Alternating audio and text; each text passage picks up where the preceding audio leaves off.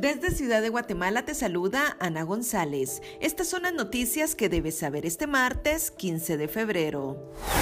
Estados Unidos solicitó el arresto formal provisional de un político hondureño. En noticias nacionales, el diputado Aníbal Samayoa presentó una iniciativa para reformar la ley de comisiones de postulación. Entre los cambios que propone está fijar la tabla de gradación.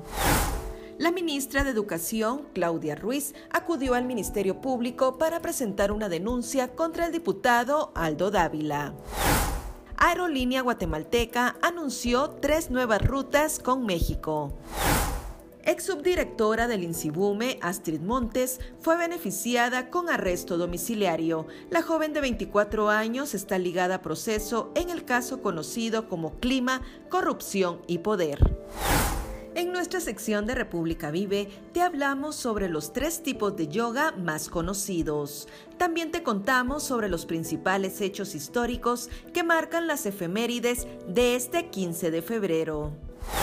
Eso es todo por hoy. Para mayor información ingresa a república.gt y mantente informado sobre las noticias del día. También nos puedes seguir en redes sociales como República GT.